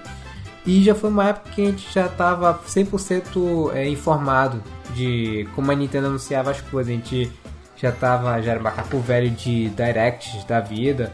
Ah, sim, fora a própria capacidade também de comprar o jogo, né? Começou também aquele hype todo do Etika todas as directs eram tinha que assistir com ele, porque ele se empolgava demais na stream. Foi uma, assim, é um smash do, do contemporâneo, né? Assim. E assim, não, tinha mais segredo, porque a gente sempre tava participando das directs pra acompanhar. E foi quando eles estavam falando lá do. Eu acho que foi durante a E3 até do hall de jogos que sairia pro Wii U, veio esse anúncio desse Smash, que ele começou com uma premissa muito inusitada de que ele, ele chama de Smash 4 para facilitar, mas o título dele na verdade é só Super Smash Bros. for 3DS e for Wii U. Porque ele é um jogo que sai para duas plataformas. Sim, saiu para um console do, é, portátil e para um console de mesa. E eu lembro bem que o Smash do 3DS saiu antes da versão dele pro Wii U, ah, sim, acho é. que um, vários meses antes. E é realmente muito impressionante o quão bem feito esse jogo foi portado para um 3DS. É, é bruxaria que fizeram com ele para caber lá no, dentro de um 3DS. É inacreditável. É, isso é verdade. Mas foi uma, uma ótima ideia, assim. Acho que foi uma uma coisa muito legal, porque uniu também, né? Além de, de, ser, de usar o 3DS, a gente podia até usar o 3DS como controle do, do Wii U. Só não podia jogar. Só não podia jogar online tudo junto, né? Mas isso foi mais uma outra coisa que uniu, assim, eu acho também. Foi o multi, justamente o multiplayer online que facilitou lá nos 3DS. É, era um pouco mais fácil do que era o. que era jogar no Brawl, que era penoso. É, funcionava, mas não era uma época tão, tão fácil É. também, assim. Não, não era, não era. A gente tinha que ter friend code e a nossa internet ainda era aquele roteador Wi-Fi meia boca. É, a Nintendo ajudava também, a, a internet dela não era. Até no, no próprio jogar online no 3DS ou no Wii U era um pouco difícil, o lag era contínuo. A Nintendo ajudava, isso que é verdade. Assim, em relação aos outros saltos que existia, como o salto do primeiro Smash pro Melee ou do Melee pro, pro Brawl, eu achei que esse Smash do 3DS pro Wii U, no geral, ele era uma evolução mais natural, não era um salto gigantesco de qualidade, sabe, que existia nos outros. Foi uma evolução mais um pouco comedida, mas mesmo assim foi uma evolução muito bem-vinda do que ele foi trazer. Eu lembro que na época eles estavam é o pelo menos o, o Sakurai que ele tava assim ele falou que existe a possibilidade de alguns personagens ficarem de fora e de não ter o número de personagens ser tão grande como era no Brawl. Acabou que o, esse Smash era o, até hoje é o Smash com o maior número de personagens possíveis que podiam ter. e ele se surpreendeu com os com os personagens, assim, nessa época ele já era adotado aos DLCs, então começou a vir material extra. Eram fases, era, tinha os Mi Fighters que tu podia dar o rosto pro Mi e, e tu podia editar ele. Era, era a época das edições de, de personagens, porque tu podias customizar do personagem no sentido de dar golpes, variações de golpes específicos com o personagem e usar esse personagem para lutar. É, e foi acabou- esse Smash acabou sendo um grande chamariz de venda pro, a, para anunciar os amigos da Nintendo. Então, todos os lutadores receberam o amiibo, seu amiibo. Até porque Smash, os personagens são troféus. Então, não- nada melhor do que ter uma coletânea de bonequinhos e Com estatuetas certeza. do, do Smash que vendeu que nem água. Esgotava direto, o nego fazia é, pilagem, assim, comprar vários lotes para revender mais caro. Era uma loucura quando. Porque eles não. Eles produziam muito escasso a quantidade de troféus. Então, quem queria fazer coleção é, tinha que penar muito para coletar Com tudo. certeza. Quem não queria ter o troféuzinho em casa, em miniatura? Ainda mais que guardava. Que teve aquele negócio de status, né? Do personagem e guardava o seu, seu personagemzinho lá. Não, era mais do que isso. Tu fazer a leitura do teu amiibo no, no, no, no Wii U, ou até no 3DS com aquele adaptador, com o New 3DS que já vinha com isso embutido, ele é uma, é uma, é uma IA que ela vai aprendendo conforme ela vai jogando. Ela vai se aperfeiçoando e se tornar um, joga, um, um bom oponente para você, caso você não tenha com quem jogar, mais do que um computador. Era uma parada muito bem trabalhada que eles fizeram com esses amigos pro Smash. De criar um novo lutador por dentro do jogo, saca? Uhum, O dia que eu tiver meu. Switch eu vou poder usar o amigo da, da Inkling. Sim. Finalmente. E nessa onda de, de personagens novos vindos, é, eu lembro que foi um. É, assim, saiu a versão 3DS, eu lembro muito bem que o- quando saiu a demo da versão do 3DS era uma galera jogando, porque era uma coisa que a Nintendo tava dando só para algumas pessoas antes de liberar geral. Então só algumas pessoas tinham acesso a essa demo.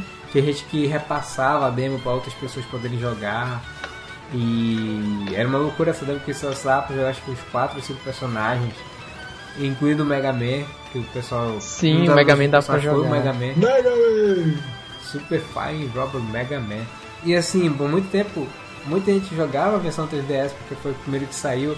Vocês dois chegaram a ter a versão física desse jogo, não foi? Vocês Sim, chegaram a verdade, comprar sim. ela. Já eu, como eu tinha comprado em conjunto o Wii U, e eu tava esperando a versão do Wii porque eu sabia que eu ia ser mais é, complementar e mais bonito, eu preferi resguardar pra ficar com a versão só com a versão do Wii U mesmo, porque eu não tava tão interessado na versão do 3DS. E eu lembro quando fizeram um vídeo especial dedicado para a versão do Wii U, ele fechou com o retorno de um personagem que, ficava, que ficou de fora no Brawl. E que ele retornou, que era o Mewtwo. Ah, sim, verdade. O Renato deve lembrar porque ele citou o, o Etica, Uhum. o youtuber, streamer, é, que é conhecido por suas reações exageradas, quando é, anunciaram o- a vinda do Mewtwo, que ele ficou todo surpreso que ele subiu na, na cadeira, berrou e o caramba quatro. Dessa vez ele arrebentou com tudo. arrebentou a mesa dele. É, Era muito tangível a reação dele, mas por falar em reação, eu lembro bem. Outro anúncio assim, a gente ainda tá na época de anúncios de personagens do, do, do Smash, que ainda não tinha acabado. Eu tava numa festa de aniversário de um amigo meu, quando eu, eu tava rolando uma Direct da Nintendo, mas era Direct bem charão, nem era específica do Smash, mas ela fechou com um anúncio pro Smash.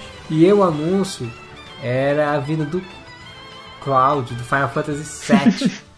Aí eu, eu tava numa festa, um amigo meu falou: Ih, anunciaram o Cloud pro, Final Fantasy- pro Smash Bros. Eu, quê? Aí ele mostrou a foto. Nigga, sir, was impossible. Isso mesmo. Isso, sei lá, eu podia inventar uma desculpa pro Snake estar no jogo porque tinha um jogo lançado em algum console da Nintendo. Naquela época eu tinha um tabu, as pessoas acreditavam que nenhum personagem fora do console da Nintendo entraria no Smash.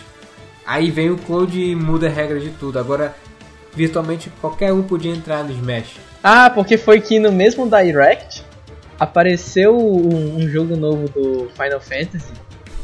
Acho que era Final Fantasy Theater, alguma coisa assim. Aí Ah, sim. apareceu É, o Cloud, isso. aí o cara lá no. Tava vendo uma outra stream. Não, eu tava vendo a stream do Etica, aí eu fui ver o- a reação de outro cara daí. Aí esse cara. Olha, fuck? Cloud? Tá logo, o cara do. Colocaram Cloud aí, rapaz. Aí quando vê, aí começa a música do. do Final Fantasy no, no Smash. Eu já tinha percebido o que era quando e que ele tenta emular um pouco a abertura do Final Fantasy VII, de ver mais estrelas, ver live stream e tal. Mas, pois é, eu citei a que- questão da reação porque eu lembrei do Max, que é outro youtuber que gravou a reação dele com o anúncio do Cloud. A reação dele é, é, é tão espontânea, mas assim, não é exagerada como é o Ética, mas é tão, é tão sincera que ele que soltou aquela frase I love video games Ah, so lembro. much. I love video games so much. Mas foi muito bom, porque foi exatamente essa sensação que eu tive ao ver o Cloud no, no Smash. A dedicação que eles deram para criar o, o Cloud no, dentro do Smash Bros. é, é muito boa. É, ficou muito bom o personagem. A minha. E assim, agora analisando esse Smash propriamente dito hoje em dia, eu acho ele assim, é um Smash muito bonito. Eu achei ele é muito polido, finalmente é um Smash em HD. Falando da versão do Yu, que foi a versão que eu joguei porque finalmente usamos 1080 pontos. É, com o frame rate a 60 FPS, então era Master Race já esse jogo. E é, veio aquele, anúncio de que você podia jogar até 8 personagens, Ah, 8 isso é legal. jogadores ao é mesmo algo que a tempo. gente não conseguiu fazer ainda, mas que seria muito, muito legal de fazer. Se você tinha dúvidas se Smash era um jogo de, de festa, poder jogar com 8 jogadores é uma loucura. Eu acho que eu só consegui fazer isso uma vez na vida, mas é muito bacana. Não, isso é algo que eu gostaria de fazer que eu não consegui ainda. E assim, os modos dele, assim, eles são bacanas, tem, tudo que traz nos- dos anteriores pra cá. A minha crítica fica mais porque ele focou tanto em ter uma grande variedade de jogos pra jogar no multiplayer que eh, eu senti que ficou penou um pouco no single player. Porque o que aconteceu foi o seguinte, não tem um modo Adventure, um modo Subspace Emissary nesse Smash, porque quando o Brawl saiu, quando ele tava pra sair, as cenas de Subspace Emissary vazaram na internet. Então Ah, todo sim. mundo tinha acesso às cenas que ocorriam no modo história. E o Sakurai ficou tão possesso com a situação que pensa, o cara se dedicou pra guardar esse segredo bonitinho até o jogo sair e sai antes, aí você já sabe o que vai ter. Que nesse Smash ele não, não teve nenhum conteúdo desse tipo e eles preferiram direcionar essa verba que seria dedicada, sei lá, modo história, modo single player, pra é, ser focado nas é, nos vídeos de promoção do jogo que vocês lembram, toda vez que algum personagem era anunciado para esse Smash era uma qualidade, era um CGI certeza. tão bonito. Às vezes nem era CGI, às vezes era um estilo de animação Por exemplo, quando anunciaram a Palutena, era uma animação em anime do Link luta contra o Peach. E com o Dark Peach aparecendo no final, que ele também entrou como clone do Peach. Então quer dizer que a gente não teve Subspace Emissary pra ter várias DLCs e Nintendo Direct. Não, não, foi por causa de vazamentos mesmo Meu que Deus, deixou ele pé da vida e a gente não tem mais isso, que é uma pena, sinceramente, porque eu, o que a gente tem lá é o Smash Tour, que é também um jogo de um jogo de festa, de ser meio que um tabuleiro e que você anda por esse tabuleiro. Mas é, eu tô ele tá dentro de um- uma área que seria dedicada a jogar single player e a ser modo offline. E sinceramente, é muito ruim, muito chato jogar esse modo sozinho. Quando essa game não foi feito pra isso. Mas o que, que eu tenho de opção para single player? É o Classic. É, tem um All-Star que é bem mais ou menos. Não, não é All-Star, é o Event Match, que é bem mais ou menos. E tem o All-Star que é bacana, mas não é lá essas coisas todas. O que chamava atenção era que o Classic ele tinha uma expansão maior de você enfrentar a Master Core, que era várias formas da Master Hand bem malucas. E ainda tinha a Master Fortress, que era uma, uma fase inteira de você é, destruindo os pontos no cenário bem, bem, bem difícil. Mas é, senti falta, sabe? Eu senti falta de pelo menos um Adventure Mode, uma coisa. Porque eu queria andar em plataformas base, em fases baseadas em outros jogos das séries que fazem parte desse jogo. Então ele ficou meio aquém, pra mim, ficou aquém nesse aspecto de um modo single player bem capado. Eu esperava mais, sinceramente. É, como eu, eu já não tava jogando tanto, tanto, tanto assim, né, um momento diferente da minha, da minha vida, mas é, eu aproveitei mais, acho que os multiplayers que a gente conseguia jogar, apesar do, de não fisicamente, mas não fisicamente perto que eu digo, mas a gente conseguia jogar é, online. E aí aproveitava pra, e aproveitava pra jogar mais ali. Acho que isso foi bem legal. Sim, sim. E tu, Renato? Cara, eu só sei que eu fui jogando com o Shulk. Fui jogando, fui jogando, fui jogando, fui jogando. É, cara, foi ótimo pra mim porque, um, eu não tinha o Wii U, né? Não tinha. Na verdade tinha, mas a gente não tinha a mesma disponibilidade sempre. Tá com o Wii U também. E aí o 3DS pra mim foi que acabou comprando, que eu comprei de um amigo. Não, de amigo não, né? Foi até um amigo teu, eu acho, que tava vendendo. E aí. Cara, eu comprei. Tipo, semana que chegou já pra comprar, já, já tava na mão. Tu lembra onde foi que tu comprou o teu? O Smash eu comprei na Americanas. Foi? Uhum. E não tava tão caro. Na época, um jogo lançamento tava 150 reais. É, 3DS. porque esse período os jogos de 3DS eram distribuídos é, através de uma, uma outra empresa, mas era uma distribuidora oficial, então eles faziam um preço bem mais acessível do que está hoje em dia. Muito bacana isso. Assim, em termos de experimentar outros personagens, eu ainda continuei jogando como Tunin, mas é, eu queria experimentar os personagens novos que chegaram, como o Cloud, queria poder usar ele melhor. Eu cheguei a experimentar os novos também, mas eu acabei ficando com o Shulk. Eu espero que no próximo Smash eu consiga treinar com o Toon Link, porque ele, tá- ele é do Majora's Mask. Não, O Young Link, o Young Link. o Young Link. É, né? eu sei que eu consegui jogar um pouco, eu joguei, achei legal. Apesar de nunca ter jogado muito o jogo dele, é, mas um que eu consegui jogar bacana foi o Ryu, né? Ah, bem que jogar a, adição do. E aí eu senti, E- eu senti mais fácil, achei legal, muito legal a mecânica de colocar nos golpes exatamente é, os golpes, os mesmos comandos do Street Fighter, apesar de ser um pouco mais difícil pra fazer alguns, mas era uma questão de tempo, assim, mas aí como eu jogava às vezes uma vez sim, uma vez não, às vezes eu perdi assim a, a tática, mas o jeito, mas era legal, eu achei muito legal a entrada do Rio. É, muito. É, a adição do Ryu, do Ryu do Street Fighter foi muito bem-vinda para esse jogo. Ah, Inclusive a fase dele, que é muito bonita. Mas o que é bacana, como tu falaste, que tu pode realizar os comandos é, no controle, como é no Street Fighter, que o Ryu vai fazer o golpe. Tu pode usar ele no B, que é normal, é mais fácil. Mas tu, se- o jogo te recompensa por fazer o comando exato no controle para realizar o golpe, que é uma versão mais forte do que o Beno, do que o golpe especial normal. Ele é. é. tira mais dano e é mais longo o golpe. É, o Screener também eu achei bacana de jogar com ele. É, eu, te, eu queria poder mestrar a baioneta, mas era uma personagem muito difícil de, de se controlar. E bem apelona também. O competitivo que eu diga. Todo mundo quer nerfar. Hum, meio mundo quer nerfar ela, mas. É, inclusive isso acaba virando piada no, no pessoal do cenário competitivo envolvendo ela. Mas é, eu, eu procurei jogar de tudo um pouco, porque até o Smash que vai sair agora, esse era o Smash que tinha o maior número de personagens e uma variedade muito grande de, de querer jogar com cada um, de ver como ele se comporta, era bem divertido. Então eu joguei por bastante.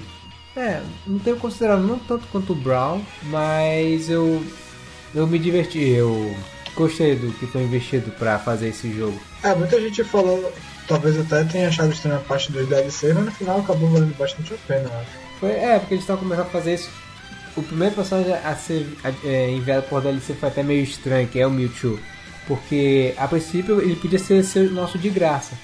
Desde que, na época que existia o Nintendo Club, o My Nintendo antigo, é, você registrasse o seu, uh, o seu Super Smash do Wii U e do 3DS numa única conta e ele te dava o, o código para você baixar o Mewtwo. Se você não fizesse isso, teria que comprar ele por fora. É, com o Mewtwo isso já era... Mas os personagens novos acho que foi legal. Acho que essa questão do Direct e esse engajamento com, com a galera pra mostrar as novidades do jogo, acho, achei bem legal. É, eu gostei mais do que esse Smash trouxe do 3DS do Yu, porque ele teve um contato mais direto com o público de anunciar as coisas. Não era obscuro, não era uma coisa focada só na imprensa. Tanto é que no dia em que anunciaram aquele Smash do, do Wii U e 3DS, já tinha versões dele para serem jogadas na E3. Fizeram um pequeno torneiozinho para as pessoas experimentarem o jogo. E uma coisa que se repetiu agora nesse novo Smash de ele já vai, ele vai sair já final do ano e já tem, já tinha demo para pessoas jogarem ele com alguns personagens para experimentar e tal. Até o Sakurai tava lá na E3 para ver a reação das pessoas em relação a alguns personagens. E realmente eu gosto muito como as coisas estão sendo anunciadas agora para essa série. É, eu acho que eu acho que essa questão do, do deles eu não sei, eu senti mais porque foi depois que comecei a acompanhar, né? Mas dos Direct eu acho que foi mais divulgado também. Foi bem legal, assim. Né? Porque às vezes a Nintendo faz muitas coisas assim do jeito dela, que acerta muito, mas às vezes deixa a galera meio que. Ah, não sei. Mas no final, assim, Smash também não é uma, uma franquia que, que também não é, lá, não é qualquer coisa, né? É, eu sinto que é um grande carro-chefe da, da Nintendo. De, eu, eu dizer que ele eu acho que foi um dos títulos que mais vendeu no do Wii U, um dos. E sempre chama muita atenção quando sai um Smash novo quando por várias coisas que ele traz e, e a gente percebe que sabe que rola uma uma grana muito alta, um grande investimento para cada título. Esquadra lá, vambora! O que eu posso dizer que isso é se isso era só uma, uma suposição, seja como o Melee ser um título de lançamento do, do, do GameCube ou a evolução que teve no Brawl ou até nesse no Smash 4 de eles fecharem uma parceria com a com a Bandai Namco com é, desenvolvedores da Bandai Namco para auxiliar o desenvolvimento do jogo de tão grande que ele estava, de quão complexo o jogo estava, que eram pessoas que tinham trabalhado em outros jogos de luta da, da Bandai Namco, como Soul Calibur, por exemplo. Se isso tudo era só é, pressuposição do que a gente analisava, o, o que nos foi informado através de entrevista, isso se concretizou no próximo mês que nós vamos comentar que ainda não lançou no período que a gente está gravando ele, mas está prestes a lançar, que é o quinto título do jogo do Smash, que é o o Super Smash Bros Ultimate. Eu lembro que ele foi anunciado foi numa direct da, do Nintendo Switch no ano passado ou foi início do ano? Acho que foi é, início do ano, que ia comemorar meio que um ano de, de anúncios do Switch. E fechou com. A gente vê lá o Zinklik de Splatoon lutando Até que a gente vê o, aquele logo vermelho em chamas no, no retículo dela. Aqui, meu amigo, quando a galera falou assim, Liga sério, não esperava. Porque assim, o que o pessoal tava teorizando porque estavam relançando muito o porte do Wii U no Switch, porque os- o Wii U não vendeu praticamente nada, mas tinha muitos títulos muito bons no Wii U. E isso é uma coisa que eu defendo até hoje. Tinha jogos excelentes no Wii U. E tu acha que o Switch, uma base instalada tão maior do que a Wii U, já até passou as vendas dele há um bom tempo. Tu acha que ele não ia aproveitar esses títulos? Então portaram uma série de jogos, portaram é, o Bayonetta 1 e 2, portaram Mario Kart 8, portaram Pokémon. Só o Splatoon que eles resolveram fazer logo o Splatoon 2 para deixar de frescura, apesar de não ser tão diferente do primeiro Splatoon. Então as pessoas pensaram, pô, é, provavelmente já que esse Smash foi. Eles investiram tanto nesse Smash do Wii U e do 3DS, eles podiam fazer uma versão tipo um portar, uma versão que trazia já todos os DLCs, todo o conteúdo extra das duas e trazer conteúdo das duas versões porque tinha conteúdo exclusivo da versão 3DS que não tinha na versão do Wii U e vice-versa. Juntar tudo isso num pacote só e vender. O pessoal ia comprar essa ideia, o pessoal, alguém podia reclamar dizer que é talvez fosse preguiça, mas venderia, venderia bastante de qualquer forma. Mas não, eles resolveram não, vamos fazer um Smash novo e ainda esse ano, em 2018. Eu, Por eu quê, né? Ainda acho muito estranho eles saírem desse ano, mesmo que seja para final do ano. Eu também acho. Tá muito, muito rápido pra sair. Não, eu Não tava tem- assim, quando naquele primeiro anúncio lá dos, do, do pessoal de Splatoon, que o jogo nem tinha título ainda de Ultimate, era só Smash Bros. e no final, sei lá, um 2018, eu olhei, não, essa coisa vai atrasar, vai pro ano que vem. Eu não acredito que vai sair desse ano. Mas olhando o que a gente tem agora de material, então é possível que ele saia esse ano. Se rolar um atraso, vai ser um atraso, eu acho que do máximo um, um mês, dois meses. Mas aí ele, eu acho que esse Smash já tá bem encaminhado já. Na verdade, ele já, tá, ele já tem tudo pronto, eles só. Já tão, eles só fazem suspense. Ou então já tava tudo pronto. Ou eles conseguiram muita, muita gente pra trabalhar no negócio. Vamos ver nos créditos. nos créditos, quando se tiver um- uma penca de Mas esse, lá, já- é exatamente isso que a gente vai falar agora. Isso veio tudo já, já mais na Direct da E3, quando eles falaram, focaram nesse. Foi engraçado, porque metade do Direct da Nintendo, dos 40 minutos do Direct dela, meta- mais de 20 minutos era pro Smash. E a gente soube o título dele, somos a data de lançamento mais especificamente, mas o principal chamariz dele, por ele se chamar Ultimate. Todos os personagens de todos os Smash lançados até agora vão estar nesse Smash, incluindo os personagens que eram DLC do Wii U. Isso dá um total de mais de 70 personagens. São mais de 70 malucos. Isso é, é co- Tu olha, o- tu olha o Stage Select, é o mesmo jeito do, do, do Character Select. é, assim, a gente ainda não viu a tela de ilustração completa do, de personagens. Completa, Mas deve ser uma coisa. verdade. Se não for uma coisa tipo, sabe, que tu vira a página pra ver vários ícones separados, sabe? É, eu não sei como eu vou fazer pra encaixar tudo isso, mas é, é impressionante. É, tem personagens que a gente achava, ah, o Snake não vai mais voltar porque a Konami não quer mais é, que ele volte. Não, o Snake vai voltar sim. Ah, foi difícil trazer a licença do Cloud, a Square é muito chata pra ter essas coisas, eles não vão trazer. Vai voltar o Cloud também, vai voltar todo mundo. Claro, provavelmente a volta do Cloud alavancou várias vendas de Final Fantasy VII e, as vendas, e o Snake também deve ter alavancado algumas vendas de Metal. É, que foi o que eu falei no, no Smash no início, no primeiro Smash também, que apesar de, por exemplo, agora você vai ter 70 personagens. Quem vai jogar Smash pela primeira vez e que não conhece um terço dos que só conhece um terço dos personagens, vai pelo menos ficar curioso pra saber. Como por exemplo, eu jogava muito com o Ike, que eu gostava, ou com o Marth, e a Lucinda, né, mais- recentemente no, no Smash mais atual, mas é, eu só, depois que eu fui saber o que, que era Fire Emblem, e um dia tentei jogar e descobri que eu não, não era muito meu tipo, mas que pode ter uma história legal. É, assim como na época eu também não conhecia Samus, eu fui conhecendo, então acho que também isso desperta um pouco, né? Alavanca também. Assim, uma coisa que eu, eu percebi, graças a esse Smash, e que é uma coisa que eu gosto em jogos e crossovers em geral, é que eu gosto muito que eles são tipo. É uma oportunidade para você conhecer franquias que você não conheça direito, que você só ouviu falar e que você é, ter curiosidade de conhecer mais. Por exemplo, no, no Melee eu não sabia quem era o Marth ou que era Fire Emblem, eu não sabia quem era o, o Ness do Earthbound.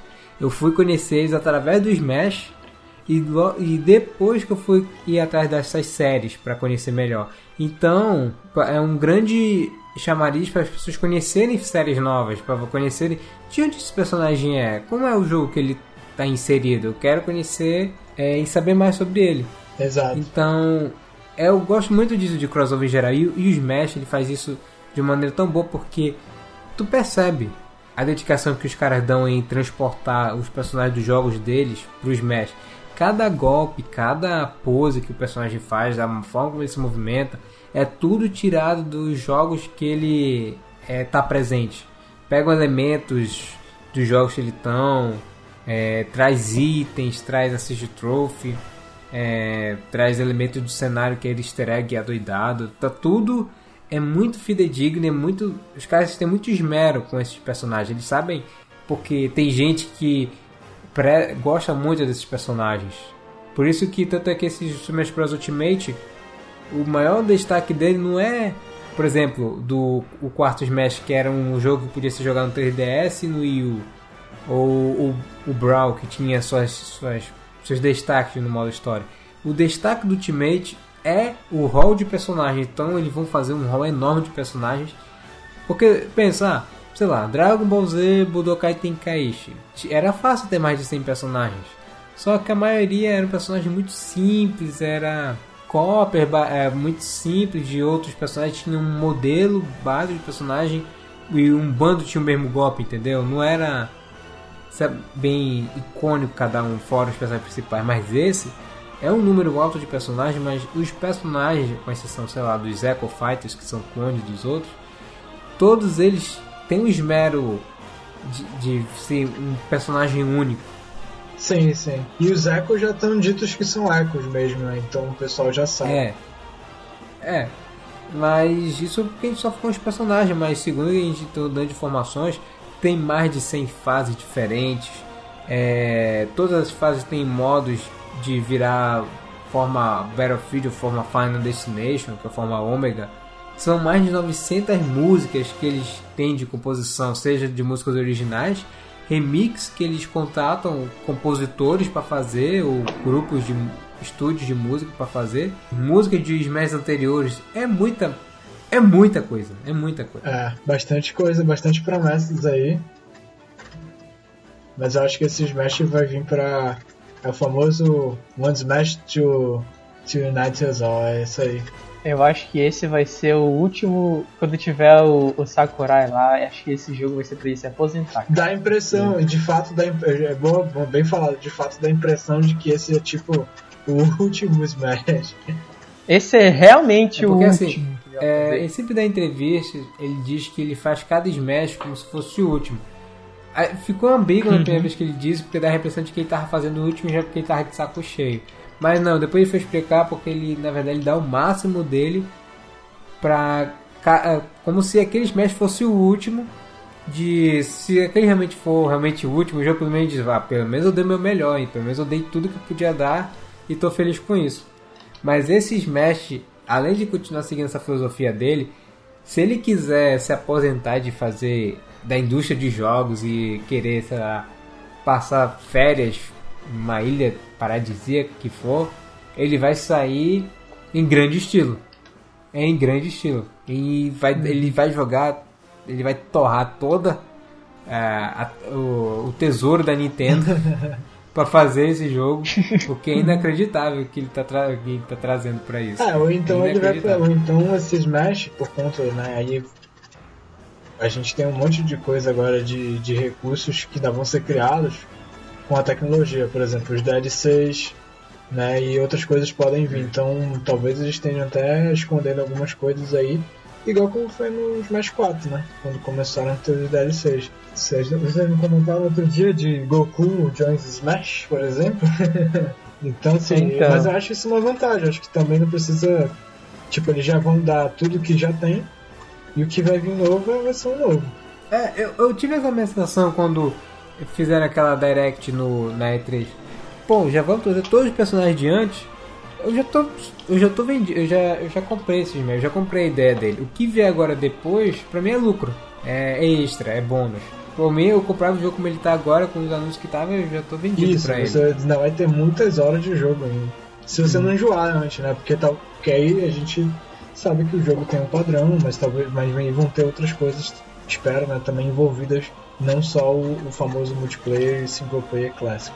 Ainda, isso que eu quero perguntar pra vocês, até pra fechar o programa, eu quero perguntar pra vocês o que, que vocês estão esperando pra esse Smash. Eu sei que a gente já teve duas directs, teve uma recentemente agora esse mês, de agosto, que a gente tá gravando esse cast, que além dos personagens que já tinham anunciado, trouxeram é, dois personagens de Castlevania, a série Castlevania tá vindo pra Smash. É, dois Echo Fighters, que é o Chrome do Fire Emblem, finalmente viram um personagem. É, a Dark Samus, da série Metroid. E o, o King Carol, que fechou o último anúncio do Smash.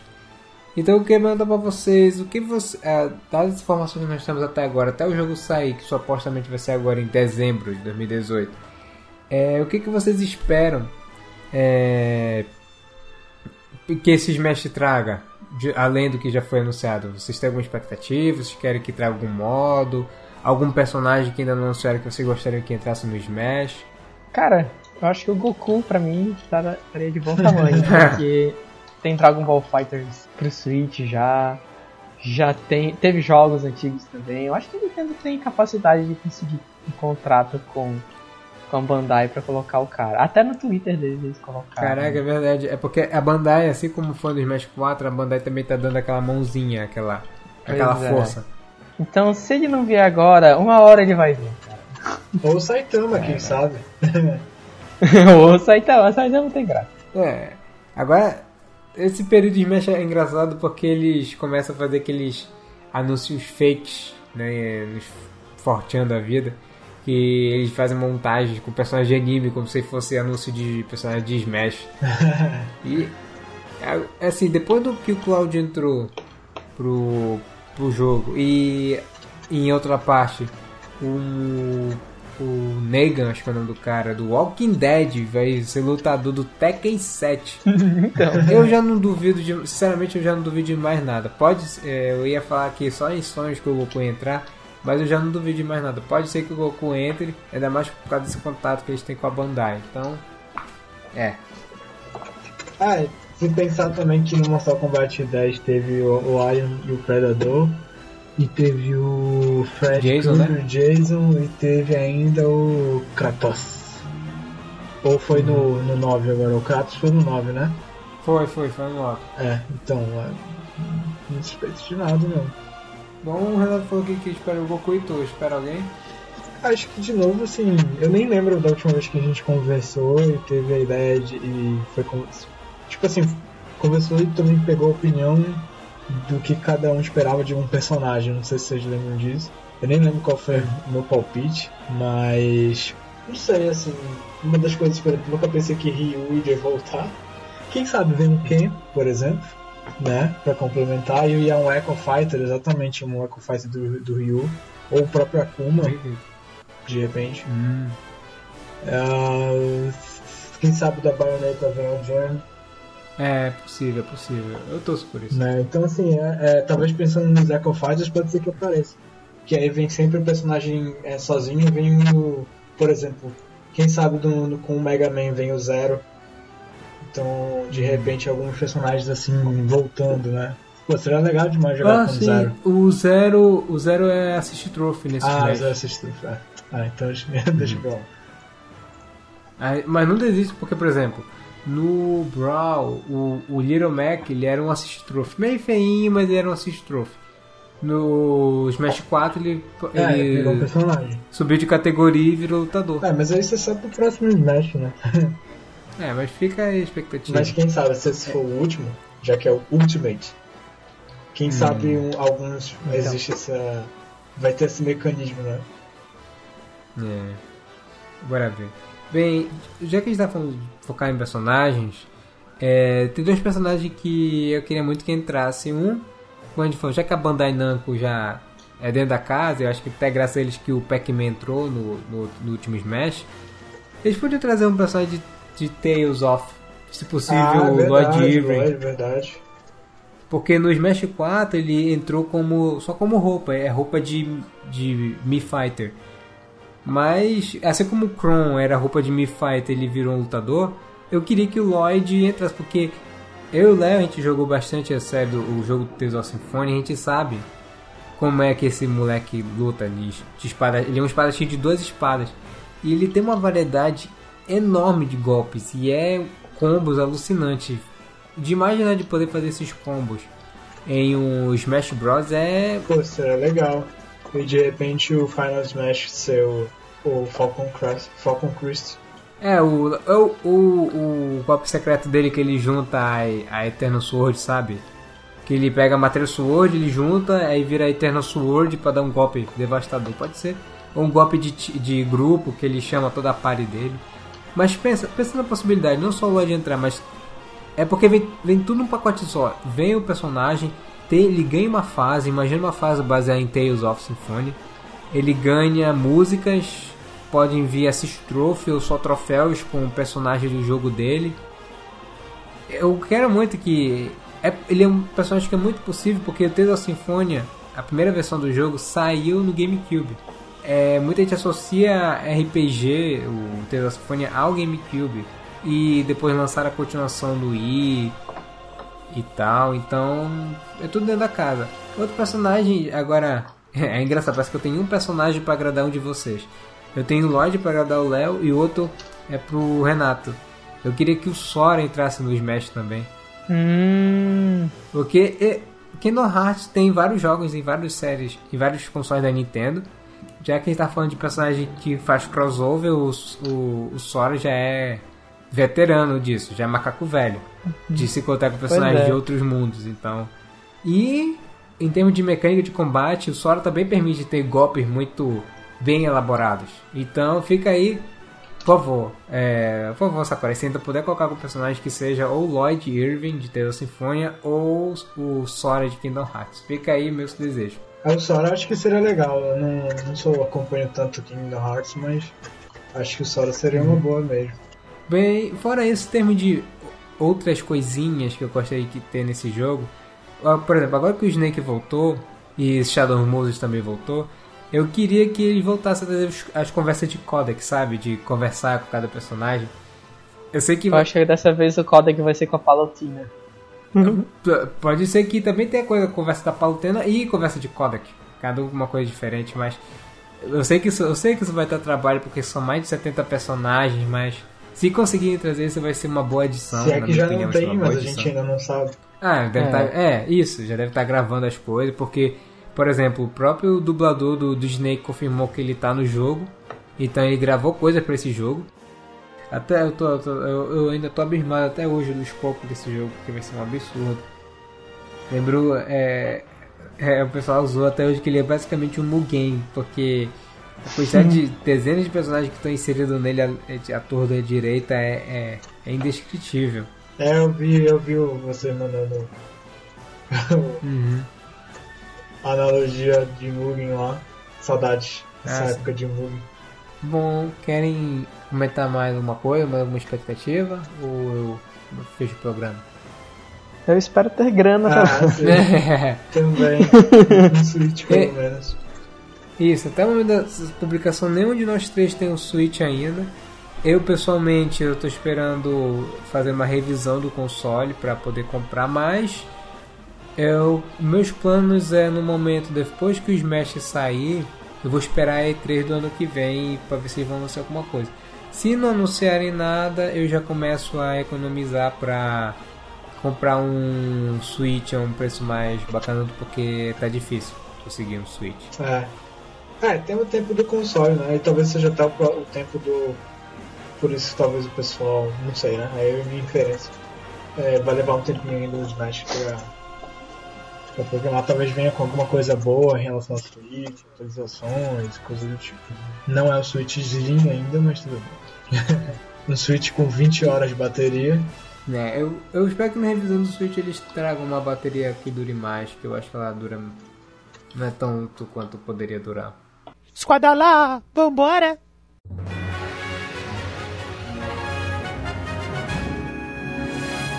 Então, pessoal, esse foi o nosso primeiro Meeting, gravado de cabo a foi a nossa vivência com a série do Smash Bros. Que até hoje, é, mesmo a gente curtindo outros jogos e outras plataformas ao longo da nossa, da nossa vida, toda vez que ela se mexe, nossos olhos voltam para eles e não só a questão de nostalgia, mas é porque eles leg legitimamente até hoje é, são jogos bons lançados hoje em dia e com os poucos e com um esmero muito grande. Então, se eles estão dando tanta dedicação para a produção desse jogo, a gente não pode fazer por menos e chamar nossa atenção. E a gente vai ver é, quando a gente vai. Talvez a gente faça um programa à parte ou talvez a gente grave um streaming, quem sabe. Depois que todos nós jogarmos esse Smash Ultimate, Ah, a gente fala sobre depois do, do Smash. Isso, falando nossas opiniões sobre esse Ultimate. Mas por enquanto ficamos por aqui. A gente vai ver quando a gente, qual vai ser as nossas próximas pautas. Isso aqui realmente foi a nossa primeira tentativa de ficar feliz por finalmente ter saído do papel esse programa. finalmente está gravado, nossas opiniões estão cravadas e vão ficar imortalizadas na, na grande rio de dados da internet. Vai ficar para a humanidade esse programa. E vamos ver como a gente faz para os próximos. Mas nosso, nosso encontro termina por aqui. Eu desejo a todos um ótimo dia e até a próxima, pessoal. Adeus, falou e até. Opa, o programa errado. Valeu todo mundo, espero que gostem e deixem aí suas opiniões em relação ao Smash.